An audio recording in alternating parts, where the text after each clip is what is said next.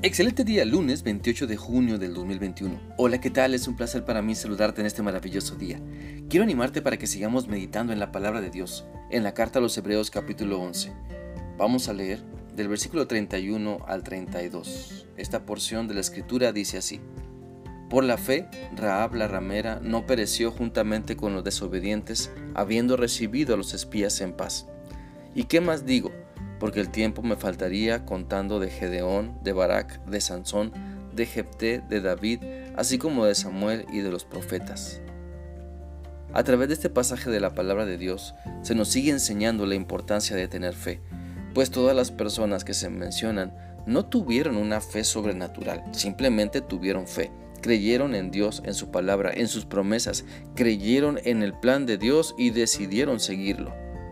Claro que eso implicó un cambio de vida, implicó un cambio de costumbres, implicó un cambio de mentalidad, implicó que Dios les transformara para que confiaran solo en Él y experimentaran su maravilloso poder. ¿Sabes? Más que héroes de la fe, cada hijo de Dios que se menciona en este pasaje, hombre o mujer, tuvo el valor de poner en práctica su fe.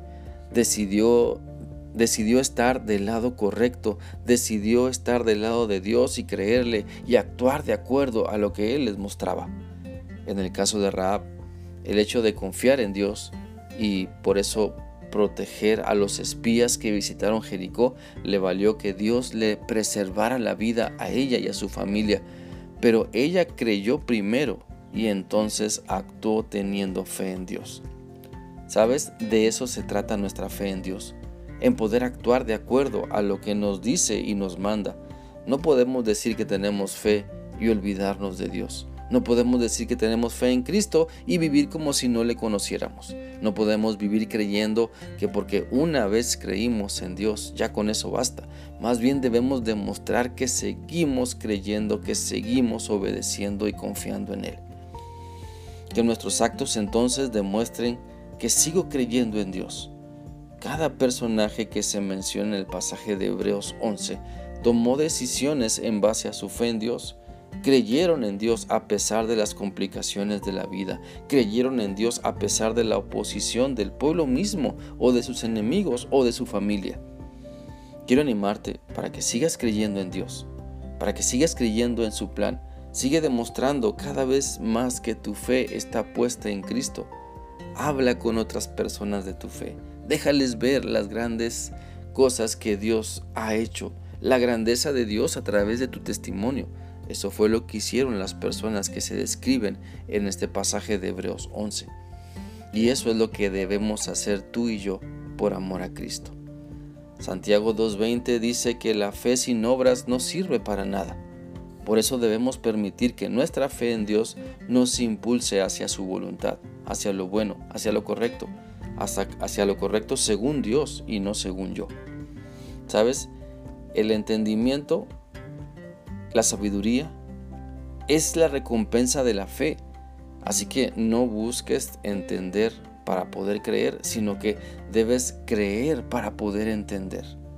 Alguien dijo que la fe para sacarme de mi tribulación no es fe en Dios, la fe significa, aunque me saque o no del Señor, seguiré creyendo que Dios es amor.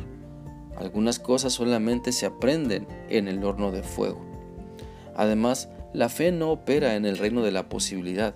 No hay gloria para Dios en lo que es humanamente posible, porque la fe empieza donde termina el poder del hombre. Por eso si quieres llegar lejos para que muchas personas crean en Cristo, necesitas fe porque no llegarás lejos queriendo analizar con tu lógica lo que Dios es y hace por ti. Por lo tanto, te animo a salir de tu zona de fe cómoda y atrévete a vivir lo que Dios pide de ti. Si crees en Cristo, actúa por fe. Si le estás viendo mover en tu vida, actúa por fe. Y también deja que otros vean tu buen ejemplo y sigan a Cristo, porque tu fe les inspira a buscar la voluntad de Dios. Espero que esta reflexión sea útil para ti y que sigas permitiendo que la palabra de Dios te lleve a practicar tu fe en Cristo. Que sigas teniendo un bendecido día. Que Dios te guarde. Hasta mañana.